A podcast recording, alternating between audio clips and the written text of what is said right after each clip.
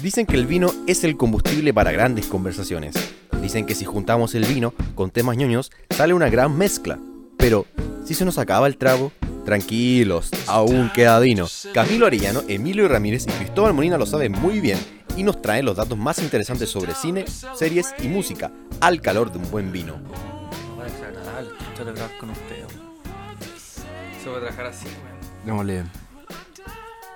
Ojalá sea el último capítulo, weón. Vienen aburridos los weones. Bienvenidos a Tomás va a morir. ¿Qué? ¿Esa es la competencia? sí. No, es que son malos, weones, nadie los escucha. No, para nada. Como nosotros. Como el... ¿Quiénes son esos, weón? The table is fucking raw. De cara de. ¿Estás hablando en serio o estás hablando de mentira? No, de mentira. Espérate, no sabéis quién es Tomás va a morir. ¿Lo escuchan?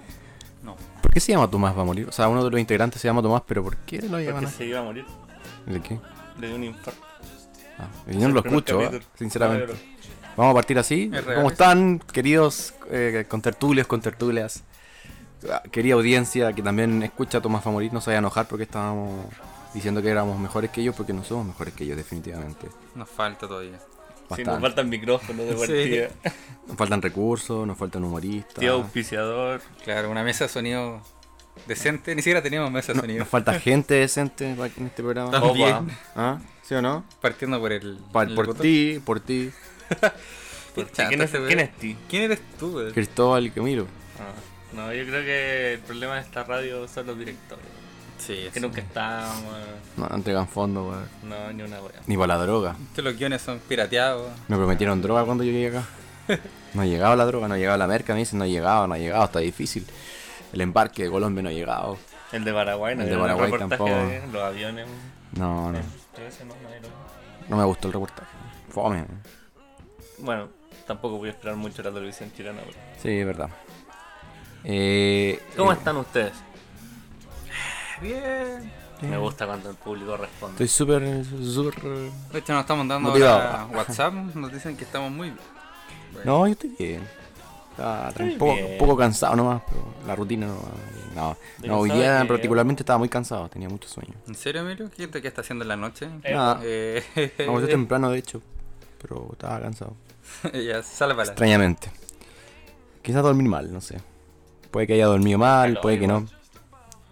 Igual. Sí, ¿Qué? está haciendo calor. calor ya en las noches. Ya está empezando a hacer calor. Oh, sí, pero no. Encuentro que piola, ahí no. No, no que, que No, hay- de quiero ver cómo va a ser el verano, va a ser distinto, pero pero hasta el minuto no, no he sentido cómo ese Hay calor que, como hay, hay que aclarar algo. Fulminante. Emilio es flaquito, nosotros, o sea, yo por lo menos Ah, tengo, sí, los kilitos igual dan, dan se calor. siente pues. más, sí. Es verdad eso. ¿no? Es verdad, así que Me sudará. Yo creo que por eso, por ti. por eso es bueno ser flaco, uno de los beneficios. Pero en invierno igual Al revés, al te revés. cagáis de frío. Pero en verano yo creo que es más vistoso en verano. Sí, te abrigáis y listo, se te... Es verdad, ¿viste?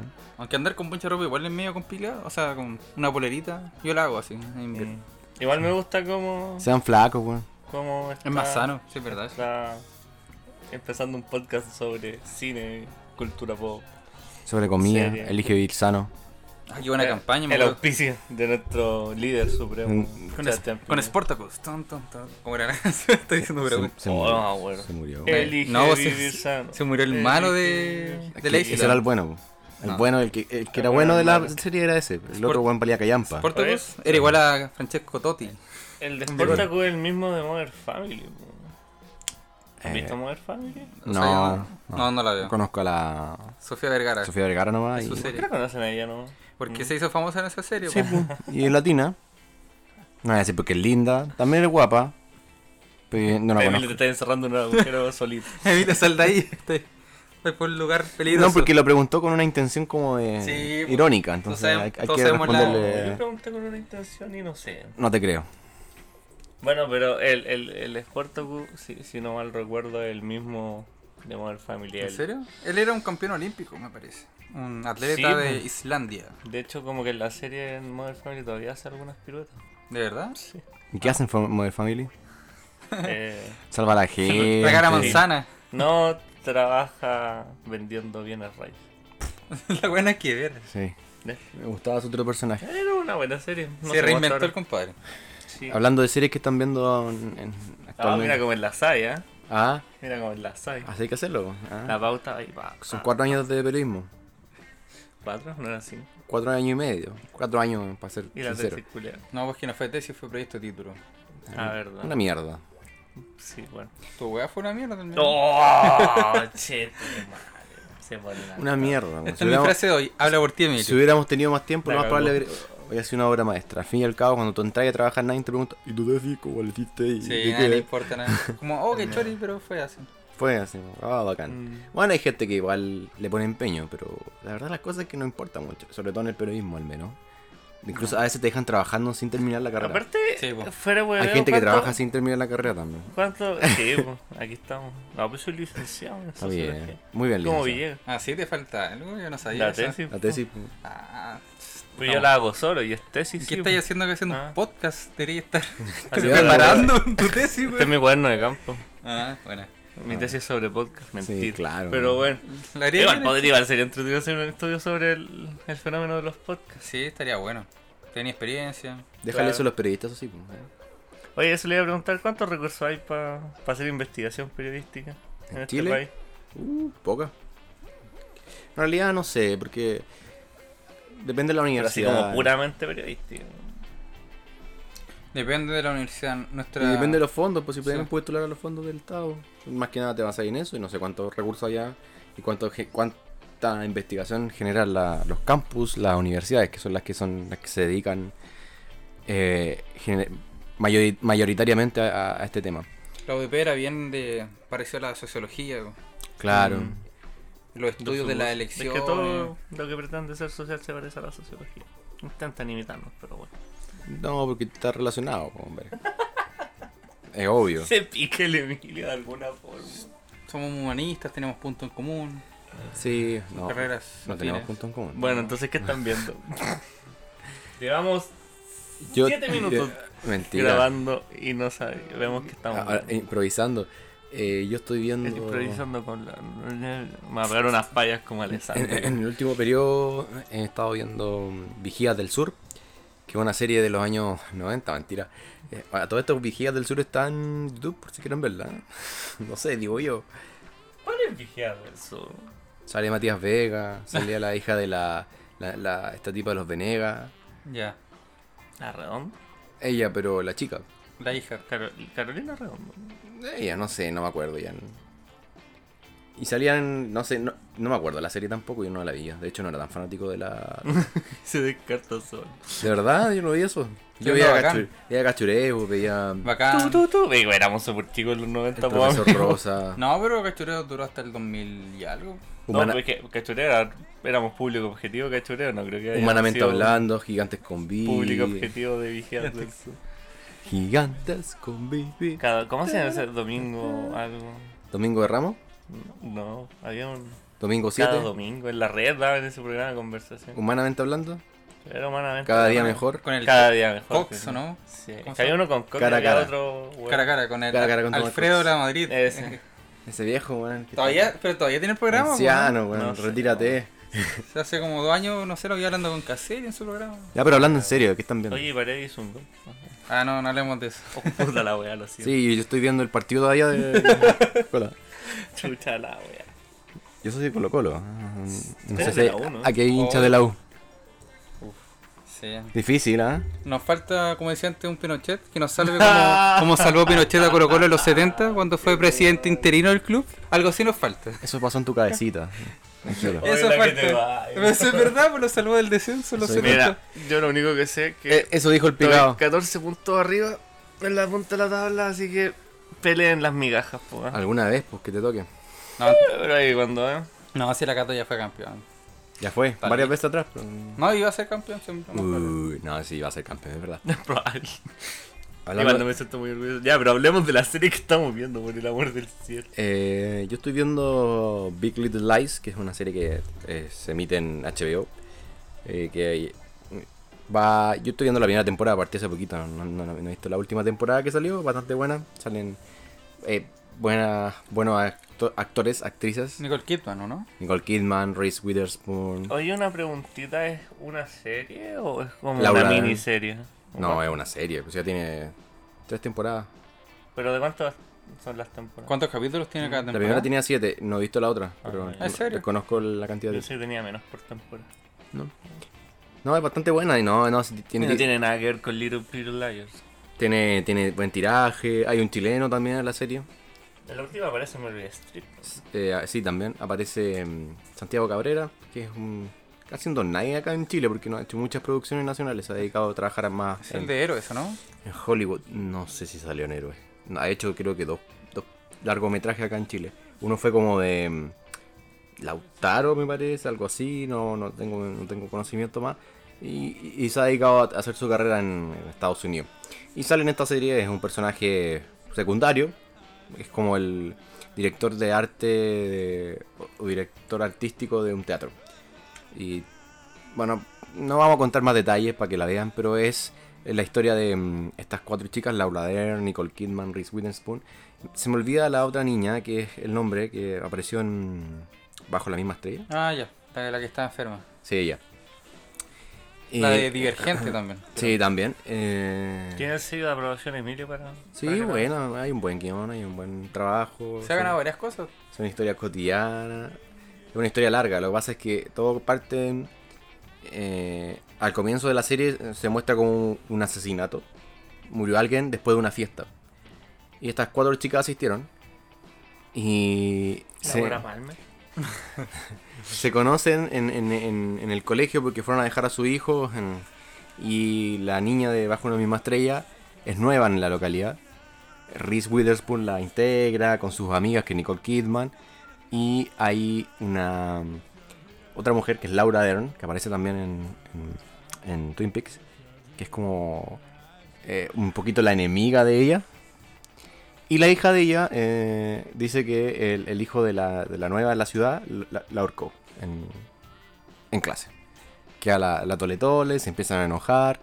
Eh, esta tipa dijo que, claro, empezó a decirle al, al niño que, se, que, se- que- que le pidiera disculpas. Él dice que no fue. Nadie sabe qué pasó. Todo un cagüín ahí. La cosa es que la niña estaba de cumpleaños, organiza su cumpleaños y Reese Witherspoon eh, de- decide hacer un ir a Disneyland, no, ir a ver Frozen el mismo día del cumpleaños, como venganza para que porque no invitó al niño al fin y al cabo, no lo invitó. Oh. Mala onda. Entonces, claro, le dice, vamos a hacer algo como para que para que vayan todos, algo más popular, más entretenido que ir al cumpleaños de ella, así que vamos a ir, yo invito a todos a Frozen. Chuch. Obviamente, eh, eh, eh, la- la- la- la- la- las actrices personifican a personajes que tienen un buen un cierto estatus, porque casi todas tienen como dinero, les va bien. Para ir a invitar a todo ese show. No es, muy, no es, no es tan, Claro. no es tan fácil. Lo invito a los, ta- a los tachuelos este fin de semana ahí. Claro. La cosa es que, claro, Y eh, colado, así, entre, la entre que se desarrolla la historia, eh, en paralelo se van mostrando como imágenes de declaraciones como de los detectives o de las mismas personas de la ciudad que empiezan a contar un poco la historia de lo que pasó antes de la fiesta. Porque todo llega a la fiesta, al fin y al cabo. Ya, eso es como una. Claro. Es como un racón. Se supone que ese día eh, mataron a alguien. En, yo no he terminado de ver la, la primera temporada y aún no se sabe. Entonces, Oh, wow. Ay, pero está bien. La gente que quiere verlos no se me imagino que la historia se va, claro, se va desencadenando a lo hecho hasta que llegara la fiesta y ahí, bueno, Claro. se sabrá bien qué pasó, pero yo no, no, no he llegado hasta esa parte. No es una, una historia densa o tensa, no, no tiene mucho suspenso, así como uno puede pensar como Twin Peaks, sino que es una historia súper liviana, muy entretenida, las conversaciones son súper cotidianas, pero tiene este hecho como que te llama la atención y te deja intrigado. Es como un. Hay un nombre para los sitcoms dramáticos. No me acuerdo cómo se llama. Pero es como un drama. Un drama con. Dratcom. Claro. Sí. Dratsitcom. Sí, pero eso. ¿Y tú, ¿Y tú, Cristóbal, estás viendo algo en particular? ¿Una Yo serie? terminé la segunda temporada de Mindhunter. Muy buena, muy entretenida. Muy tensa. Y a mí me dio un poquito de miedo al final. Bastante, bastante entretenida. Eh, yo creo que no, no se perdió desde la, desde la primera temporada a la segunda temporada. Yo creo que no hubo pérdida. Es la serie de Netflix, ¿cierto? Sí. La del FBI, la que cuenta en cómo se empezó a desarrollar el, el equipo que empezó a estudiar los asesinatos en serie. Eh, la primera temporada es una temporada muy de introducción. Y en esta segunda temporada vemos más la evolución de, los- de los protagonistas y, Y, y siguen la, la, la, la misma dinámica de alguna forma. Entonces estuvo muy entretenida. Y el otro día me encontré, bueno, quería ver una, una película que se llama Yesterday, no sé si la, la, La de los. Beatles, ¿o no? Sí, no sé si la han Sí. visto. Yo la vi. No la he visto, pero. A mí me causó bastante sorpresa en el sentido de que hace tiempo no veía una, una, una película que me dejara como feliz, así como es que una película tan luminosa, tan livianita, tan entretenida, tiene buenos chistes entre medio. Eh, y pero es muy luminosa, o sea, y aparte que los británicos, los paisajes de, de Inglaterra igual son bonitos. Sí, son norteños, ¿no? Como que tienen un acento bien marcado. No sé si son norteños, pero como pareció al de Liverpool. Como Sí, que... entonces como que la sensación que me dejó fue un- una cuota de felicidad, de creer un poquito en el amor, en este mundo amargo. Así que yo la recomiendo para eso. La Eh, película igual es bien curiosa porque es algo súper difícil es muy que pase. buena. La premisa es muy buena de que un mundo en que de repente se olvidó que existieron los Beatles y uno se acuerda de las canciones y las empieza a escribir. y se hace Y se famoso. hace famoso con las canciones de los Beatles. Es interesante premisa. Yo creo que todos haríamos eso, ¿no?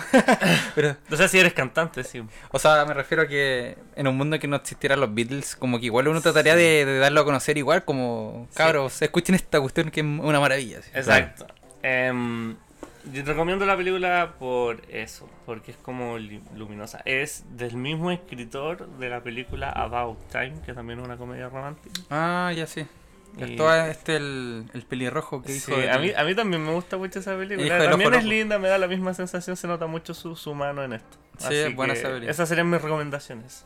Camilo, Ya, yo, yo voy a ser sincero. He estado haciendo dos cosas estas últimas semanas. Uno, ver Los Simpsons. Eva. Porque como tuvimos un programa dedicado Capítulo especial. claro, a la serie, me puse a ver los capítulos viejos para recordar como viejos, Pero- viejas tallas, ¿Estás viendo momentos de nostalgia. capítulo en específico o, o la estás viendo como desde el principio? No al azar, pero de, la- de las primeras temporadas, de la segunda, tercera, como la, la primera palabra de, de Lisa, Don Barredora.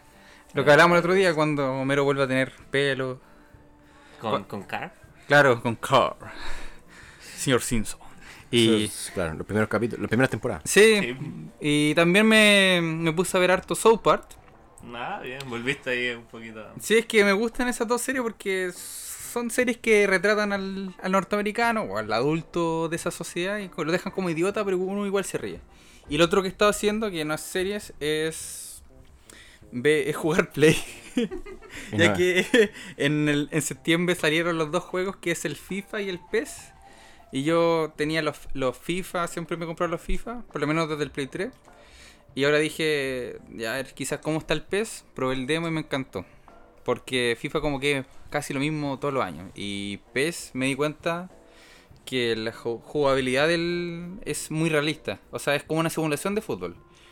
El FIFA no es tan bueno cuando uno está jugando la pelota, pero lo que, lo que tiene modo de juego y todas esas cosas, las gráficas, las licencias, es más entretenido por ese lado. Pero si que estáis buscando un, un juego para jugar fútbol si a ti te gusta el fútbol, caché que el PES en la mano, así que me fui por el PES est- este año. Recomendación entonces el PES por sobre. Recomendado. O sea, es un tema de gusto porque yo estaba chato de lo que venía haciendo FIFA, pero yo lo, jugué los dos demos antes de comprarme el PES y el FIFA igual era entretenido. Solo que a mí me aburrió porque eran lo mismo, pero si alguien no, no se compra el juego todos los años, lo va a disfrutar igual. Así que eso, así que Excelente. he estado alejado un poco de las nuevas series, jugando con la nostalgia, con los Simpsons, South Park. Así que eso, no tengo... Bueno, aparte que los capítulos son cortitos, puedes ver uno o dos y a la cama. por Claro. No, unos 20. También, pues, pero. Se puede, ¿eh? Sí, no, sí, se puede. yo lo he hecho. Sí, Yo me acuerdo que alguna vez me vi una temporada completa de Doctor House en un día. ¿en serio? Sí. Yo me vi Ah, una de vez. vacaciones. eh, Estamos hablando de 24 capítulos de 45 minutos. Mad Men me lo vi también, que son largos también los capítulos.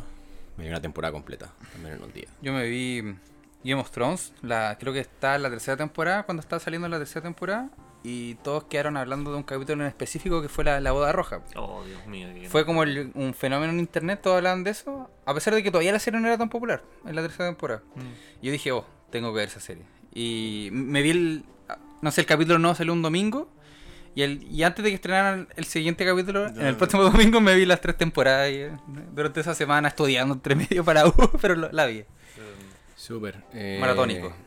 eh, yo la- quería ver también Mike Hunter. Está interesada por esa serie. De hecho, la quiero empezar a ver Está ahora. Y también estaba buscando otras series que nunca había visto. eh, terminar de verlas. Porque dejé en el camino a Breaking Bad. Quiero volver como a reiniciarla. para- Ah, claro, Sí, porque viene- viene la película. Viene la peli El Camino. Sí. A mí me falta el la última camino. No tan, tan interesado en la película, pero quiero volver a verla para. Pa, ¿Pero hasta qué parte había llegado? ¿A qué temporada? Eh, hasta la cuarta temporada, si no me equivoco. Ah, te falta cosas Un buen cuáticas. camino. Sí, pues. A mí me falta solo la última temporada. Ah, El camino para el Espera, camino. ¿no, ¿no viste la última temporada? Me falta la última. ¿En serio? Ah, puta, entonces cuando termine esa temporada voy a desear la película así. Vamos. Quiero verla. Ahora. Podríamos hablar un poco antes de Breaking. Bueno, ahí lo dejamos. Sí. Reunión de pauta. Quizás vamos, vamos a planificarlo. Oye, eh, A lo que nos convoca, ¿no? los- hoy día vamos a hablar también del Joker, pero eh, ¿les parece si vamos a una pausa primero y nos dedicamos totalmente después a hablar del Joker? Para Me parece. completamente. Vamos al baño. No, yo no quiero ir al baño contigo. Ah, yo sí quiero ir al baño. Yo voy con el Cristóbal. Opa.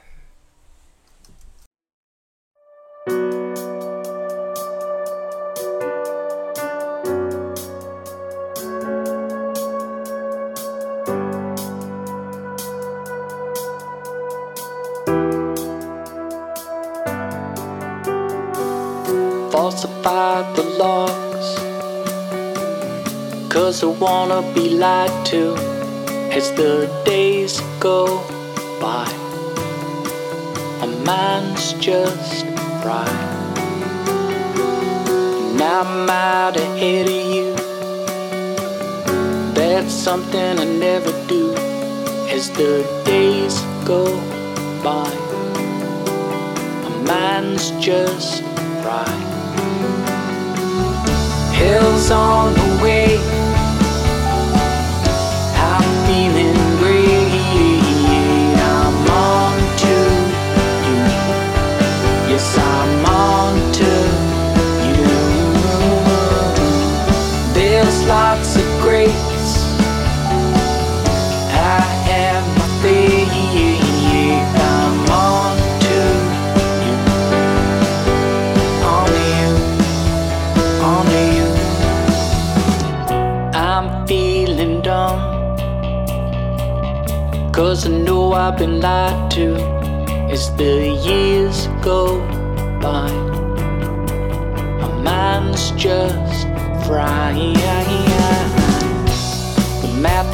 Simple, but the equation's never known.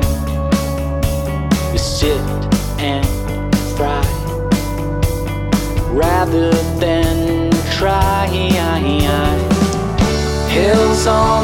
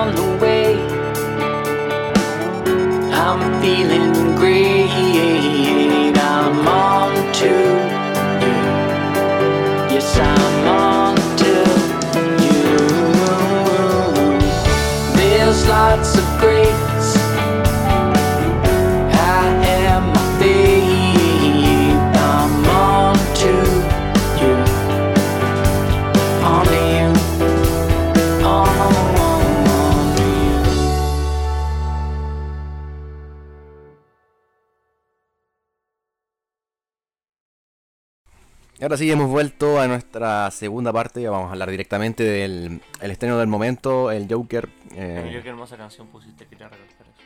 de nada. Sí, buena. Tenemos- No, gracias a ustedes por, por haberme asesorado.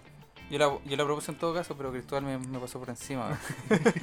Literalmente. Opa. en el baño hace ¿Qué? cinco minutos. Entonces, Estamos eh, haciendo una. Vamos a hacer un análisis de el estreno del momento. eh, eh, que no es precisamente... no sé qué más. está- El estreno del momento. El estreno del momento, que es el Joker, eh, dirigida por Todd Phillips y protagonizada por eh, Joaquin Phoenix, eh, con otra, eh, también otras estrellas como Robert De Niro. ¿Quién es ese? ¿Cómo no vas a ¿Quién lo saber quién es Robert De Niro? ¿Cómo se te ocurre decir eso? Uber Driver. Pero la verdad de las cosas es que había mucha expectación por esta película, por lo que se podía hacer, por lo que significa el personaje del Joker para la audiencia, sobre todo después de el año 2018, 2000 2008, perdón, 2018, no sé por qué dije eso, 2008, 11 años atrás, de lo que se hizo en la segunda parte de la trilogía realizada por eh, Christopher Nolan eh, de Batman Con la interpretación de Heath Ledger. con la interpretación de Heath Ledger que eh, vino a cambiar un poquito el, el paradigma de lo que habíamos visto eh, del Joker. Le- ¿Les tinca si hablamos un poquito del personaje en el sentido como del cine? Antes de... Porque Por yo siento que, que el, que el personaje del Joker eh, no es primera vez que genera tanta expectación. No. O sea, yo siento que el personaje es parte esencial de la cultura pop y, y cada vez que alguien lo va a personificar, eh, se empieza a hablar de ello. por- sin ir más lejos, cuando Leto se, se anunció como el Joker, yo creo que hubo mucha expectativa, conociendo la trayectoria de Jared Leto. Eh, Hasta que se publicó la primera imagen. Claro, ahí ya empezó a caerse solito. Pero yo siento que ese Joker es malo no por la actuación de Leto, sino que por la producción. Warner se pegó una descarrila ahí, pero Es que esa película ya tiene. Es mala, Sí, además. es todo un tema.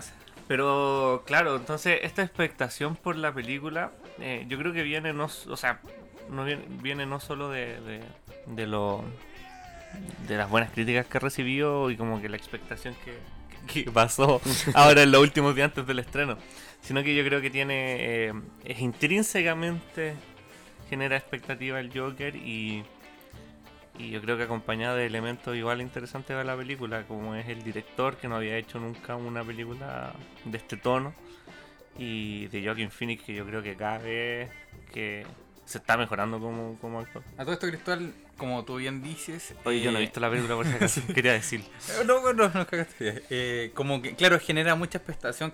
Cada vez que se anuncia que un nuevo actor va a interpretar a este personaje, yo creo que es la- el único personaje de, de cómics que genera expectación. Porque cuando anuncian un nuevo Spider-Man, como que nadie dice, oh, va a ganar un Oscar con la interpretación, será tan Sí, bueno, como exacto. que es como, ah, bacán, o sea, un nuevo actor que, que calza con el personaje, pero de ahí a preocuparse por la actuación de, de este nuevo actor, pasa eso solo con el, con el Joker. O sea, Sí, yo, yo estoy de acuerdo. Quizá un poquito menos también con Batman. Batman también.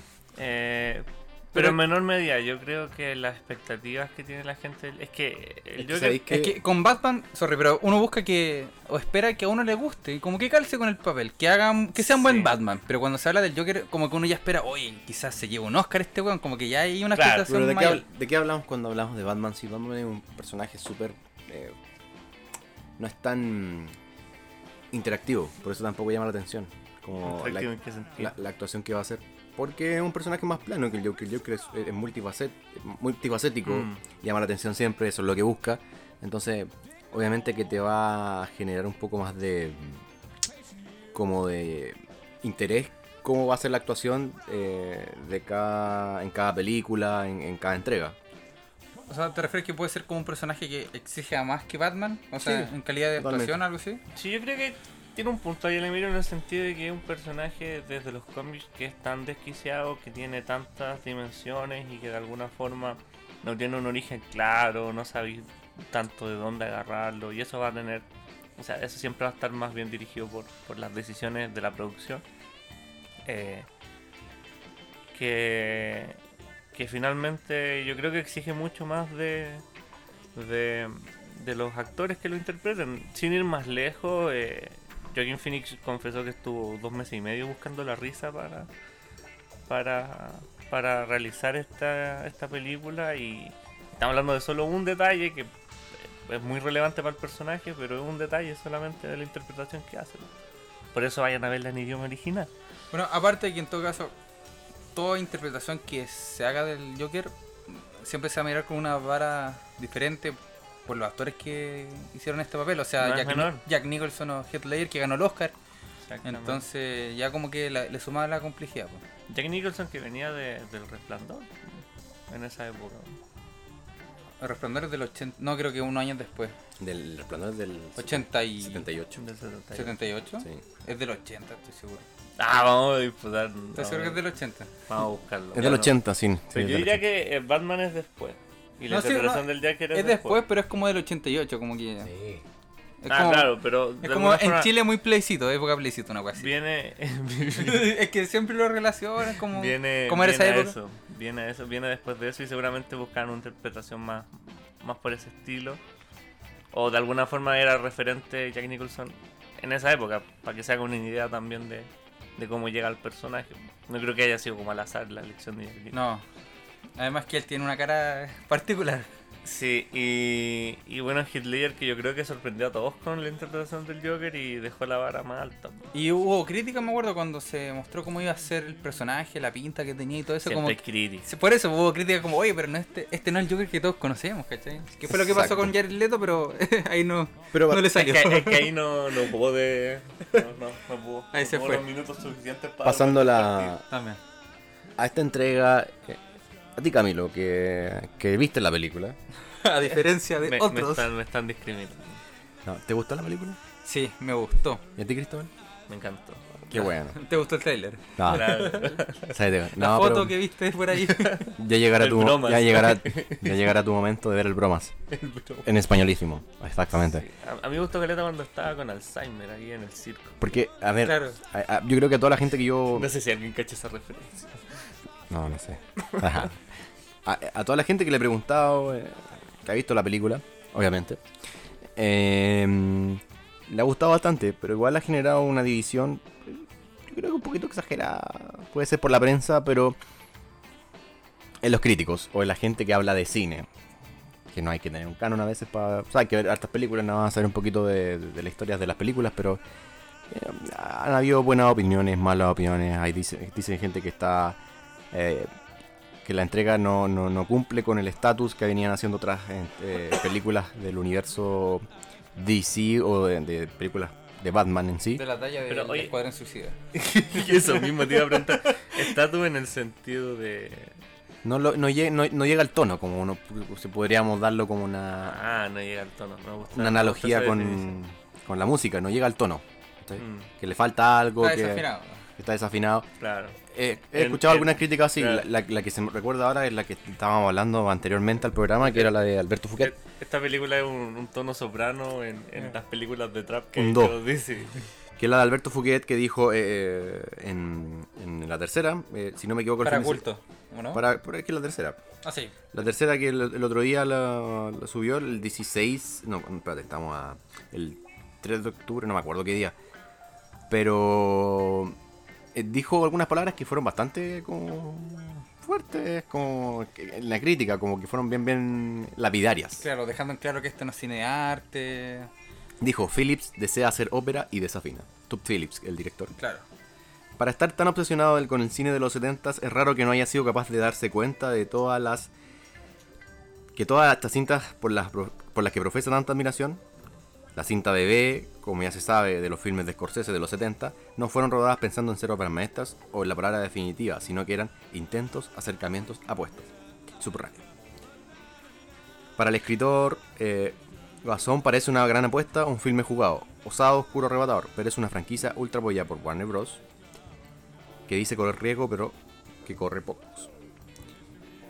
A lo mejor su tono sombrío y de Requiem quizás gane menos dinero. Ese es el mayor riesgo. Pero que quede claro, dice, más adelante, esto no es una cinta de superhéroes disfrazada de cinearte rumano, y no al revés. Esta- Esto es, perdón, una cinta de superhéroes disfrazada de cinearte rumano y no al revés. Qué duro. Esto es lo más duro. Dice, no me esperaba este cambio de giro tan calculado y por sobre todo desesperado, solemne, autista y predecible. Guasón intenta usar los códigos del cine de autor, pero no tiene un autor detrás, sino solamente a un actor sobregirado. Joaquin Phoenix está sobregirado. A- aparte-. Eh, Ojo que Emilio nos dijo que también Foguet eh, criticó a Phoenix diciendo que él nunca va a ser su hermano, va a ser River. Yo le decía a Emilio, pero que tiene que ver una crítica al Joker. y que- ¿Por qué mete al hermano? O sea, el hermano que se murió, como que no veo por dónde. Yo creo que quería tirar mierda por tirar mierda. Sí. Yo. Sí, ¿qué? No, ¿Por es súper sea, ¿Por qué decir, no, él nunca va a ser River como su hermano? Verdad, la- como que tiene que ver hacen... Yo discrepo un poco con la con lo que él decía. Eh, este, yo la había leído el fin de semana las, las críticas que um, hicieron eh, ya gente más decente del cine. O sea, Juguet, ¿no? no, Fouquet sabe de cine, pero no es un crítico eh, de la altura de los que hacen eh, de Variety o de Hollywood Reporter. Scorsese habló sobre la película, ¿no? No. No. Eh, Michael Moore habló. habl- Ah, Michael. Leí las críticas que hicieron los eh, principales críticos de eh, el Variety, una revista súper conocida en, en- en el, en el mundo hollywoodense, y de Hollywood Reporter. La verdad es que eh, les gustó bastante la película. Eh, hay algunos que estaban un poquito discrepantes sobre el- este resultado, que quizá era un poquito exagerado. Eh, ¿qué- qué Resultado está- de- qué- en que- ¿Está exagerado. escuchando unos gatos? ¿Se, se escucha? ¿Están gimiendo acá? ¿Tenemos gatos ahora? ¿Desde Sí, cuándo que contratamos gatos? gatos- Perdón, parece- perdón la interrupción. Parece que estamos en agosto y estos, estos güeyes están culeando de una forma. Los gatos están locos. Ordinario. Roto, pican, lo siento. ¿Qué diría Fouquet de ti? No sé, no me importa. em, lo que iba diciendo es que ellos decían que era bastante eh, buena la película, no solamente por eh, los elementos que y por, por la em, ambientación que se da, que es, como decía Fouquet también, era muy eh, sombria, algo muy lúgubre, muy denso, sino que también em, refleja un poco lo que es la sociedad norteamericana en sí, y lo que es el Joker también, que es, que es un personaje que... em, eh, al fin y al cabo tiene razón, pero eh, esa razón o eh, esa justicia social termina por eh, descabezarse o devolverse loca porque no tiene de dónde- por dónde, eh, por qué flujo salir. Es como el, eh, es las consecuencias de quizás de un mundo tan injusto o de un mundo desequilibrado. Sí, eh, o sea, como que la, la ciudad gótica sobrepasó a este ser humano que ya tenía problemas personales, psicológicos, y lo terminaron transformando en lo que, lo que conocemos como el Joker.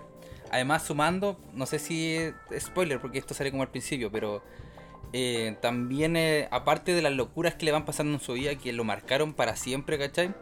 Hay un quiebre en el sentido de que eh, en la película hay como un, un reajuste del gobierno y, deja de financiar ciertos programas para personas con problemas mentales y él también pierde sus medicamentos, cosas que hacían que lo, lo ataran a la cordura, ¿cachai? Entonces, en la ciudad y también él pasa por un proceso crítico en el momento en que se desarrolla la película.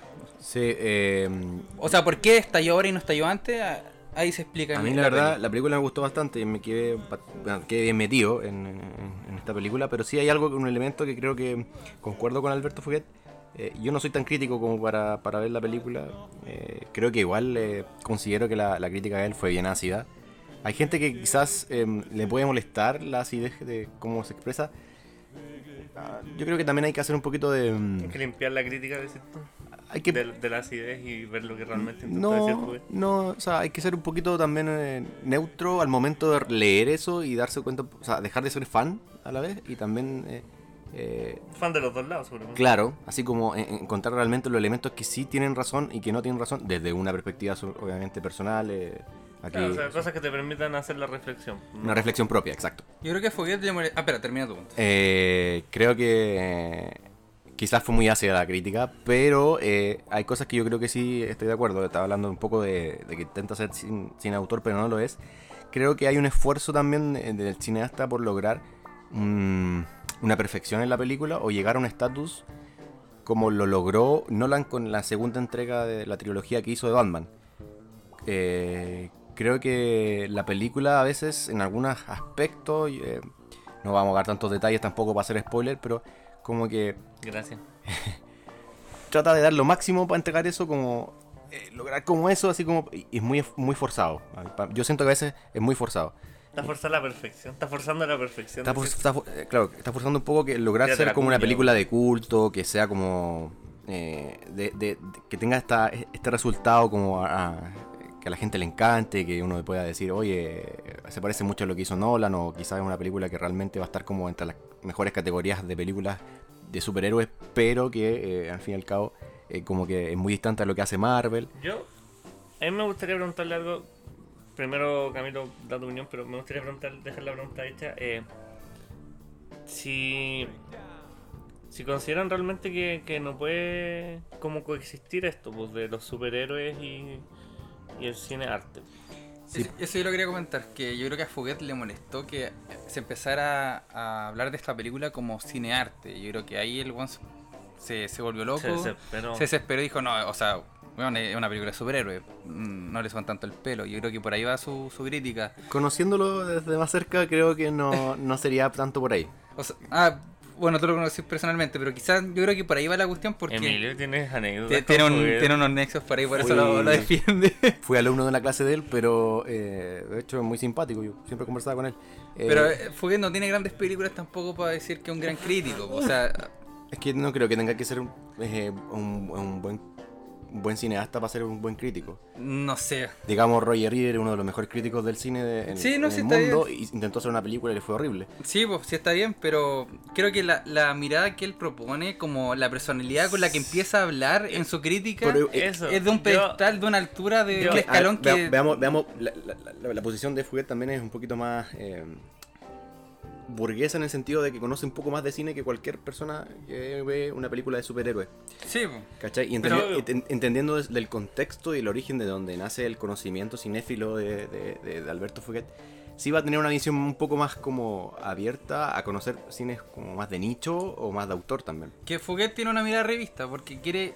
Mira desde arriba, pues, ¿cachai? Es Como que- diciendo, yo sé más que usted, yo conozco un cine más elaborado que el de usted, y esta película no entra en No, esa categoría, pero- por, pero- por mucho que usted digan Pero, que sí, pero no siento que lo haga eh, así como conscientemente, creo que lo hace eh, como él se crió también, ¿sí? él como que fue formando su, su construcción Ya, eh, pero- cinéfila en... Aquí yo creo que nos vamos a sacar un poco la- de la película, pero voy, a retomar mi pregunta. De, ¿Puede exi- coexistir lo, lo pop con el cine de arte? Porque para mí la, la, la, la- la crítica de Fouquet va, va más a eso, pues de cómo me presentan algo que es tan popular como, como cine arte. Pues finalmente, yo y aquí le, hago la pregunta, pues, ¿dónde la- establecemos la línea de, lo que es discus- cine la- discusión que él dice es que eh, hay, las películas de Scorsese en su inicio no fueron, no llamaron la atención del público masivo, que se fueron dando de a poco, que el reconocimiento fue llegando de a poco al fin y al cabo, y lo que dice que él es que Todd Phillips intenta llegar con esa fórmula a un cine masivo al tiro. Ya, pero es que ahí yo voy a, yo voy a decirle a Fouquet que es un imbécil. ¿no?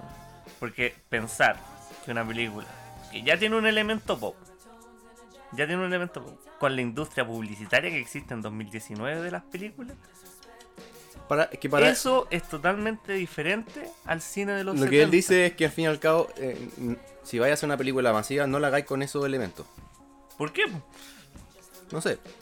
Pero... Pero- Entonces, por eso, y, y como obviamente ya Scorsese planteó sus películas desde otra mira, pero era otra sociedad también, pues no podías Obvio, totalmente. No, no puedes plantear. El O sea, tema es hoy que- día la industria del cine se juega ex- millones en publicidad. Te exige mucho. Y, la publicidad hoy día funciona en, en niveles, pero inimaginables. Tienes que hacerla en base también a un público que es distinto. De hecho, si nos ponemos a pensar Batman de, de Nolan, probablemente se volvió más exitosa después de que salió, de cuando vieron la recién la se popularizó el Joker de Heath Ahora, lo que yo sí encuentro, y por eso tampoco, eh, o sea, no había terminado mi reflexión porque igual es un poquito más larga, eh, concuerdo, concordaba eso que intentaba quizá, la, la película se esfuerza mucho a, a veces como llega a intentar ser como una película eh, per- perfecta, eh, que logre precisamente dar con el tono de este tipo de películas que sean como obras maestras de, de- y que también, creo que también tiene el canon y la, la presión también de lo que hizo Christopher Nolan. Siento mucha la, la mucha presión porque obviamente se trató de construir un, guasón que estuviera eh, influenciado por lo que hizo Heath Ledger. Yo creo que... El... Ah, termina. Tenía un punto más.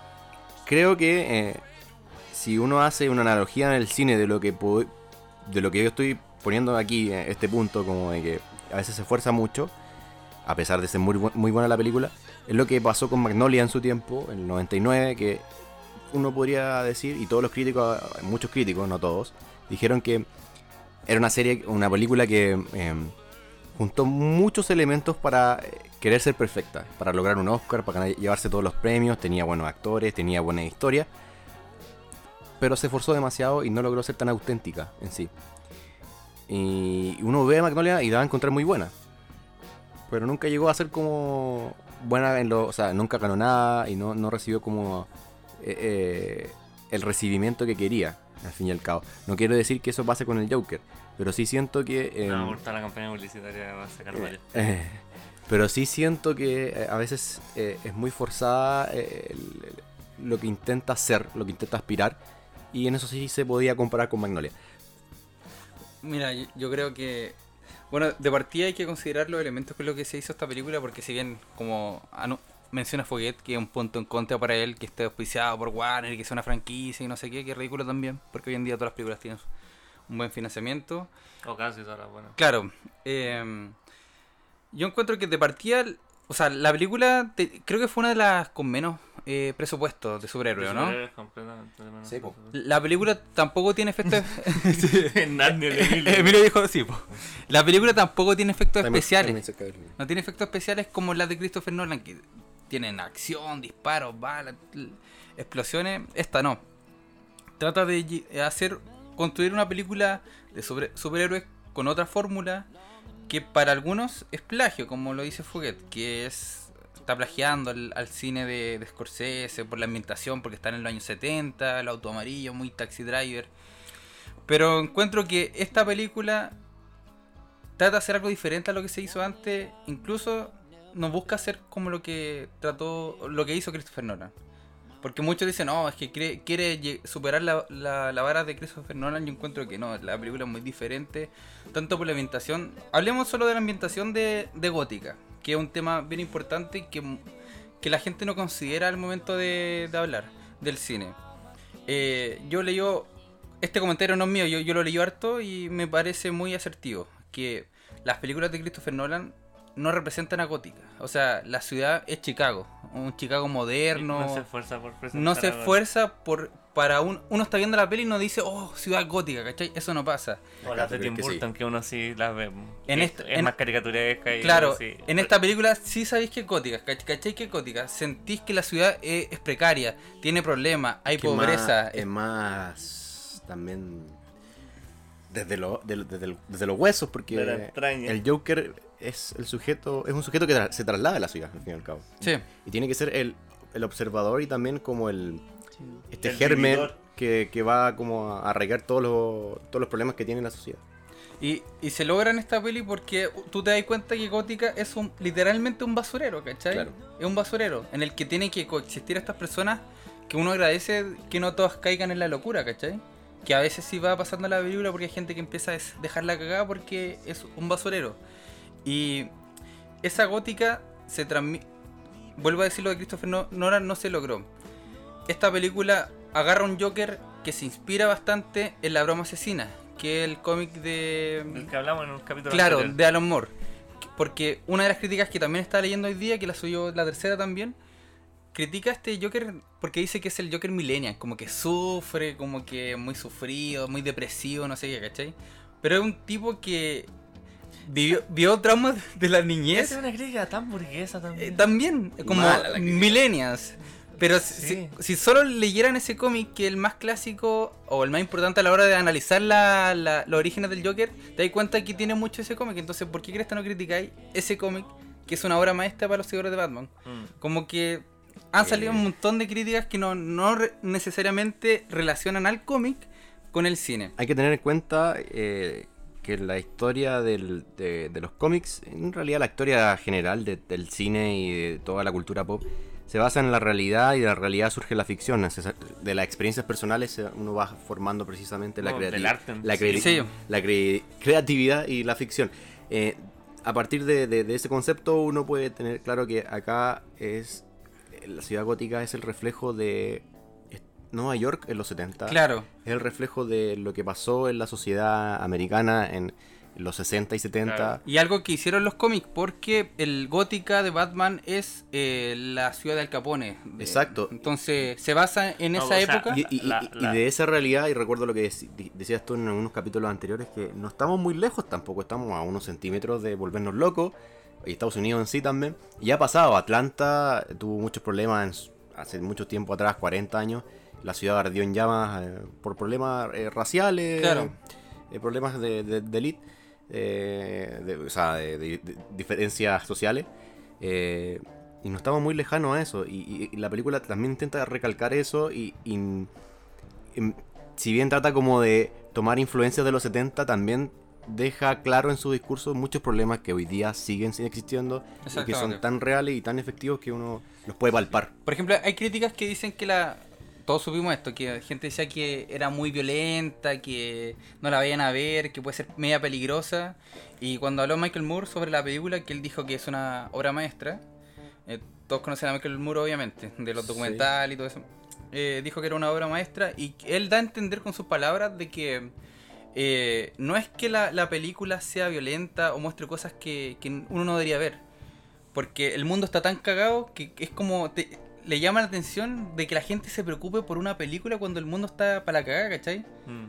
Y también que viendo la película te puedes dar cuenta de esas cosas. De que nuestra realidad está, está para la caga, entonces no vayan a verla porque se van a dar cuenta que este mundo real está, está, está para la caga. Así que. Es- también vuelvo un poco a- al tema de, de que siento que las críticas están siendo muy burguesas porque finalmente cuando uno retrata la violencia de, de la sociedad, que es como están ustedes pintando la película al menos, eh, esa violencia es material, es de desigualdad de clase, es de desigualdad de, de, no sé, de recursos raciales, de género, y, y- y muestra al oprimido en la violencia que vive todos los días, y los burgueses dicen, ¡Uy, qué violenta la vida!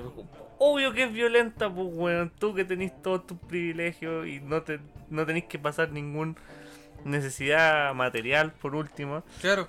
Eh, no es la- violenta Y la es vida. súper pues. heavy lo que logra la película en sí porque el Joker es un antagonista, pero acá uno puede hasta incluso empatizar un poco eh, con este personaje. Es que, uno mira, puede encontrarle razón y decir es súper válido que se haya convertido en un buen malo, si al fin y al cabo en, en las oportunidades que tuvo en su vida y, y todo lo que pasó en su vida eh, la- eh, la- eh, se fue a la mierda, o sea, se fue a la mierda y al fin y al cabo como que hicieron que él se convirtiera en un loco, en un maníaco y que realmente... Hay una sensación que yo la sentí, que las personas con las que conversé sintieron y que también vi en otra review, es que uno queda con pena, como que... Sí, es verdad. Como que es triste igual lo que le va pasando al personaje. Uno nunca dice, oh, qué bacán, como que se, transformó en el Joker, como que uno dice, puta, como que lata, como que, no sé, te bajonea la película. ese tipo de elementos, o sea, es, es- esos elementos en el origen, eh, de alguna forma dan cuenta de, de- de que Batman y el Joker son, son dos caras de la misma moneda, por en el sentido de que sí. eh, eh, Batman tiene un mal día donde le matan los papás, pero es un niño rico que puede salir y seguir viviendo su vida tranquilo. Y el Joker, eh, no sé, bueno, Lo o sea, opuesto. Claro, tiene un mal día y, y no tiene recursos para poder salir de ahí y, y se convierte en, en el villano de esa sociedad que sí tiene los recursos. Y hay de gente alguna forma que... es un poco poético, pero llega a un extremo en que tú no puedes eh, empatizar con él porque eh, es una locura lo que hace. En los cómics al menos, yo no sé cómo está, se- está Hay, gente que al, menos eh, no le ha gustado la película tampoco porque es muy se la toma muy en serio. Porque, bueno, yo escuchaba un caballero que estaba al lado mío en el, en el cine cuando la fui a ver que decía, no me gustó la película, es, es muy densa, decía. An- Andaba, iba con el hijo, si no me equivoco. No sé si será el hijo, pero yo supongo que el hijo. Eh, y le decía, de eso se trata, pues sí, es súper seria la película, es como bien. Es como bien oscura, ¿cachai? Pero, pero sí, yo em, quizás como consejo a quien no la ha visto, eh, sí, eh, no, no hay que ir preparado, pero sí tenéis que tener claro que no vaya a ver una No ver película que vaya a, quedar- vaya a llegar como así, con la sensación así como, "Wow", eh, Como feliz. feliz o, o como cuando fuiste a ver un- ahí una vez en Hollywood que, que hay como que hay como, Como- una como buena en sensación como así como claro como oye puta la película entretenida acá voy a decir la película buena pero realmente es una película tan tan oscura tan negra tan lúgubre que te va a quedar con una sensación súper eh, como amargado pero realmente vaya a tomarle el sentido a la película porque uno dice mucha verdad y dos también tiene un discurso súper bien hecho, bien construido. Eh, hablando de eso, con, con el discurso que emite la, la- la película en sí, eh, lo, sí creo que lo que siento que hace Fouquet, al menos en esta crítica que, que creo que también nos, nos co- hemos convertido un poquito en este podcast en... En Antifuguet. Antifuguet. No, no con, solo... con- no- con Emilio tratando de defenderlo por un lado, pero por el otro ya, no, estoy de acuerdo, no, no, estoy de acuerdo. Como que no hemos centrado en, en su, en su comentario. Eso Pero sí. sí, hemos estado bastante centrados en las críticas de la película. No, pero Sí. creo, creo que, eh, es que es la crítica la que tomamos más que nada, Sí. porque es más cercana. No, y Eh, la leíste acá también. Sí. Lo Eh, aquí presente. que subestima un poquito al director. Porque viene de películas como Hangover, como películas eh, de humor que eran bien básicas, que tienen un humor bien básico, que uno obviamente si la va a ver te vaya a reír, pero que no tienen mucha profundidad. Creo que también hay una subestimación de la industria, eh, de los críticos en sí, no de la industria, a, a ver a este, a este- a este director como, como que no pertenece a este mundo, Claro, que no debería estar acá. Mm. ¿Qué estáis haciendo? ¿Estáis haciendo algo malo? Eh, hay como un perjuicio. claro. Sí, Eh, este no, no, y la crítica de esta no lo. Phoenix me, me dolió. No, pero sí es. Pesado culiado. Sí, se va la. Pesado culiado. Lo vuelvo a decir que tiene que ver el hermano fallecido de Joaquin Phoenix en, est- en la Claro. crítica de esta película. Como, ¿por qué lo mete, weón? Para mí tampoco es malo que haya una, una directa influencia al- al- a, a los 70 y sobre todo a Taxi Driver. eh, sí o sí uno tiene Pues que sí, yo tener quiero claro que esa- el Joker es una influencia. Esta película al menos la- tiene mucha influencia del Esa. Taxi Driver. Yo. E incluso en algunas partes la vestimenta que usaba eh, Travis, Travis se llama el nombre. Sí, vez. ¿sabéis? Eh, en la película de Scorsese. Creo yo que la sensación que uno también se lleva cuando ve Taxi Driver es casi idéntica a lo que puede sentir con el Joker. A diferencia que en, en Taxi Driver es una película también de un corte mucho más independiente, mucho más de autor que un- una factura comercial como el Joker. En otra época. En otra época y también es mucho más personalista la mirada porque uno se centra más que en el se centra más en el personaje que en, en- en lo que rodea al personaje en sí.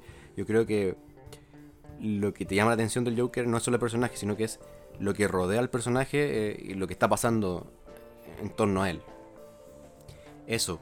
No sé si tienen algo más que agregar. Sí, yo me gustaría preguntarles qué, qué les parece la actuación de Joaquin Phoenix, ya que Fouquet dijo que no era el hermano. Y... No, es muy buena, es muy buena. Me pasa que a mí yo lo encuentro muy buena. Excelente, yo- por mi lado, excelente. O sea, Emilio creo que, yo creo que, yo sé que voy a decir que está como un poco forzada. No, no, no, no, no es eso. No logro sintonizar con, lo, con algunos movimientos escénicos que hacen en pantalla. Como los bailes. Me- como que me es difícil creerle. Me pasó eso en el, en el cine. Pero no es nada de la actuación. Yo creo que la actuación es bastante buena y hay un trabajo súper bien hecho de Joaquin Phoenix. De hecho, tuvieron una.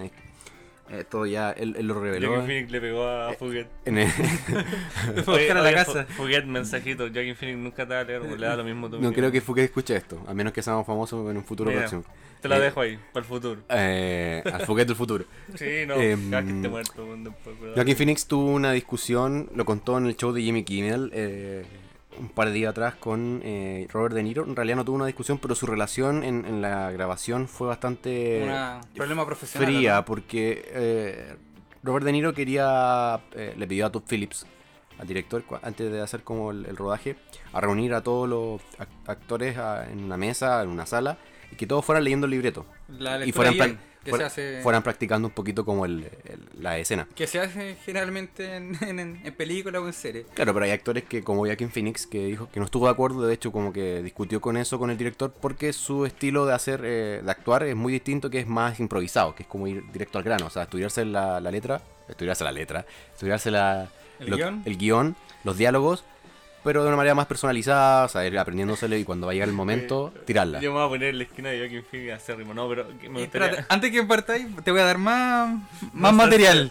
Que también en la tercera ley que se le, crita- se le crita- criticaba eso al actor. Que era como le daban rienda suelta. Como haz tu wea, Como que Tranquilo, Camilo. haz tu, haz tu pega y mucha improvisación y poco orden, no sé. ¿Cachai? Como que criticaban eso. El estilo de- del actor, que es juega con improvisación, era como que el- prácticamente el Top Phillips le dijo ya haz lo tuyo y puso rec. Y que la weá saliera, ¿cachai? Y las cosas no se hacen así. Bueno, no sé, yo creo que también es desconocer un poquito el trabajo que hizo Joaquin Phoenix. Pero, pero frente a lo que dice el Emilio, em, yo creo que igual de cierta forma eso te impacta positiva o negativamente. Pero para esta interpretación yo creo que el cuerpo era mucho más importante que, que el guion en sí. Sí. Entonces a lo mejor se desconcentraba de la actuación solo Es Solo no leer el guion. Ah, sí, sí, es verdad. Yo pensé que, espérate, es que eh, me costó asimilar tu mensaje porque estaba pensando en el baile de. No, pues estoy hablando de la corporalidad Ah, que sí, representa el Joker. No, pero lo hace bien, lo hace bien. Eh, yo no tendría... Así Pon- como Pongamos una nota de, de, de 1 a 10 a, a, a Joaquin Once. Phoenix le pondría... Juan fanático. Yo ni le he visto. eh, pongámosle un 8. Le pondría un 8. ¿Derecho al 10? No, del, del 1 al 10. De uno al 10. Del 8 al 10. O sea, bueno, no, como- Máximo, máximo 10. Eso. Máximo 10 yo le pondría un 8. Creo que igual fue una buena actuación. Me gustó mucho lo que hizo. Y realmente cuando uno ve una película de Joaquin Phoenix, el que ha tenido la oportunidad de verlo en otras oportunidades como...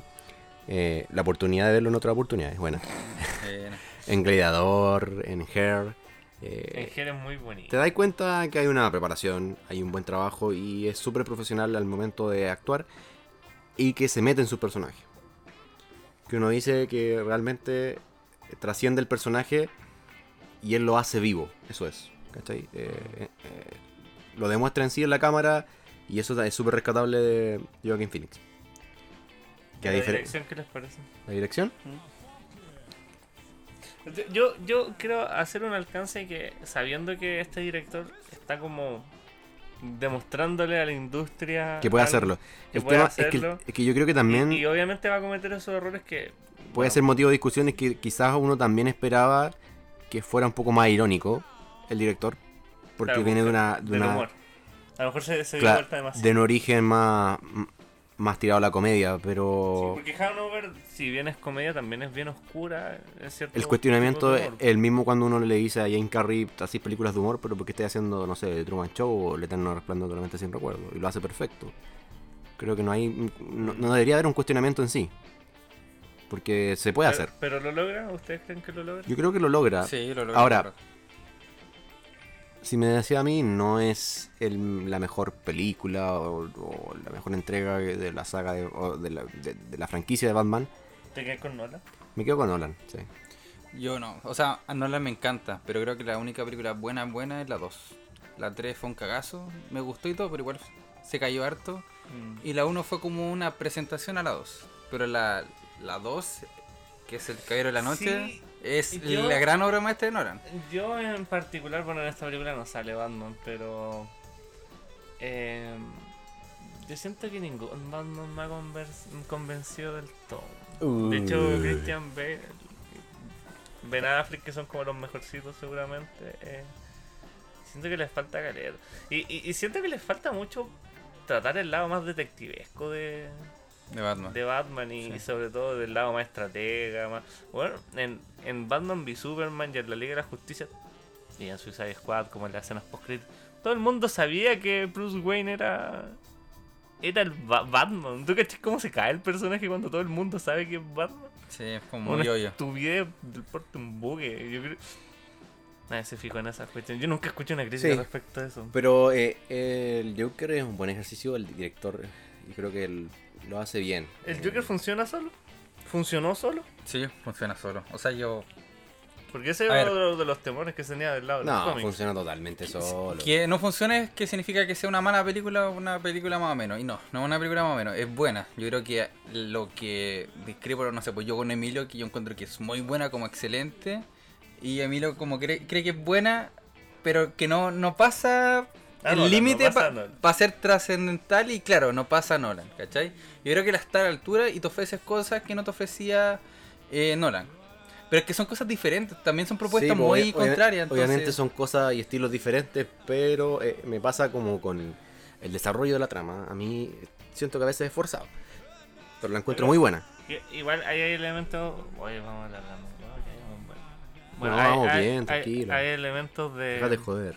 de que en Nolan tenéis más personajes. Más personajes importantes a desarrollar. Tiene Batman es el protagonista. Si Heath Ledger se come a Batman, de hecho es una de las críticas que yo le podría hacer Sí. a, a- al Caballero de la Noche es que, que Heath Ledger se come la actuación Sí, de todo el pues, resto en esa película. Él es la película, prácticamente. Heath Ledger. Eh, entonces yo creo que sí, a lo mejor entrar a, a, a compararla es un poquito Eso, al lugar, no sé. Es que es-. Lo mismo que yo decía antes, que son cosas diferentes, con presupuestos diferentes, una con efectos especiales, otra que no, ¿cachai? Que uno trata de hacer un cine diferente. pero tampoco es necesario. La otra pregunta que le gustaría hacerle es: eh, ¿Ustedes ven inmerso una película así? ¿O este personaje en un universo cinematográfico? No.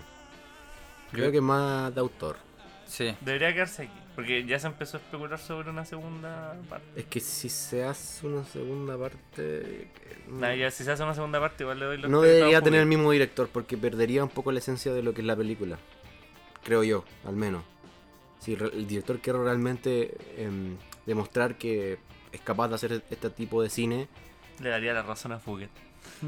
no, no es eso. Pero es, es también. Realmente posicionándote, eh, tenés que ser eh, claro y efectivo y consecuente quizás con decir. Esta pieza está bien. Quizás hagamos algo relacionado, pero no, no sé, una segunda parte. Que tampoco calzaría, creo yo. Como que no, no, no, no te da. Yo creo que la historia que te muestra la película, que hay bien. Como, yo quedo conforme. Así como, Y la aparición de este Joker en la próxima película de Batman. eso ejemplo. creo que sería mucho más viable. ¿Y te gustaría verlo? Yo creo que sí. Pero Pero es difícil Eh, por eh, el tema de edad también, como que un Joker mucho mayor, considerando que es una época en que Batman era un niño, o sea, por la diferencia de edad. Sería como un Jack Nicholson, porque él igual era bien mayor cuando hizo... eh, no sé, igual Joaquin Phoenix no se ve tan bien en, en el, en el tráiler. Pero... Ya no es que no quiero decir spoiler. Ya, Pero hay, hay una diferencia de edad no- notoria con, con Batman. No Eso. Mm, Eso sí. E igual quiero agregar que las críticas que le ha llegado a esta película, o más los comentarios, ha sido de, de la prensa, de un sector de la prensa, de críticos como de cineastas, lo que sea. Pero cuando uno escucha las reseñas de la gente, de la gente que va al cine, que paga su entrada, del pueblo, le encantó, ¿cachai? No así con el- la, la que hablamos la otra vez, la de Tarantino, que había críticas divididas de la prensa, pero de, de la gente había gente que la encontraba muy fome, muy latera y otras que la- le encantaba. Aquí yo he leído puros buenos comentarios. Pero ¿sabéis qué? Yo creo que em, los comentarios que uno lee en la prensa ahora, le falta eso de pueblo porque em, falta un crítico que sea como mitad fan, mitad erudito. Y, y acá estamos nosotros. Que es lo que tenía, es lo que tenía Roger Ebert, no sé si ubican a Roger Ebert, uno de los críticos más importantes de- de- del cine americano. Murió. Sí.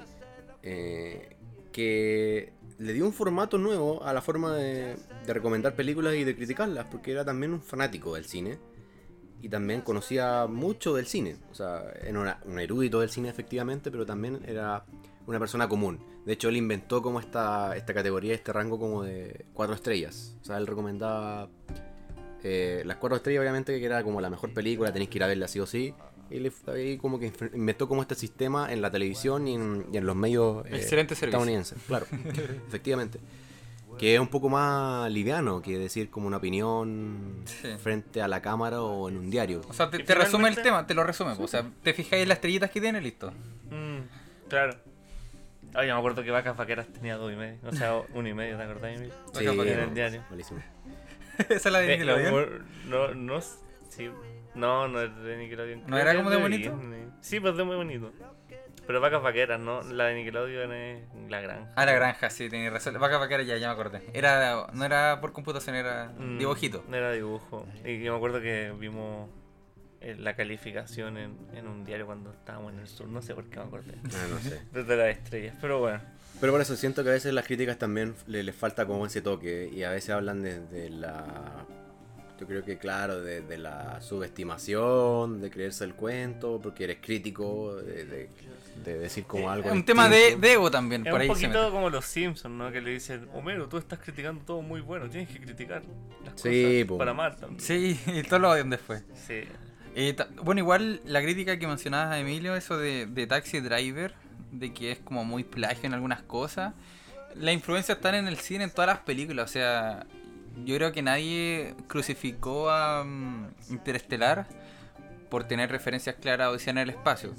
O, El Origen, que otra película, una gran película también del mismo director, por ser un- una Matrix más moderna. Entonces, como que hay cosas que se influencian y son parte del cine. Es difícil influenciarse, no influenciarse de clásico como lo es Taxi Driver cuando tomas una, una trama similar. En el caso de un, de un personaje que va cambiando su personalidad hasta tener un, un Siempre desel- pasa. desenlace acuático, así. Locura. Hay películas de culto que Sunset Boulevard, estamos hablando del año 50, que toman referencia ya el- desde los orígenes del cine eh, comercial. Así que siempre van a haber referencias. Yo creo que para cerrar eh, hay que una reflexión del Joker. Esto pasa con el Joker cuando no se invierte en salud mental. Así que... Efectivamente. Sería como el- el- el- la- las consecuencias que puede generar un Claro. personaje como el Joker. Sí, a mí, bueno, cerrar con la idea principal del Joker, porque solo se necesita un día, un mal día, para volverte tan loco como él. Claro, eso sale en el cómic, ¿cierto? En, el que había mencionado antes, la broma asesina. Eh, sí, sí, o sea, es que esa es la premisa principal. Sí, desde el Joker. Eh, yo creo que la película lo representa. No encuent- encuentro no fue forzado esta transformación. La, la cinta te entrega todos los elementos para que el personaje eh, se transforma en el, en el Joker. Y son demasiados, o sea.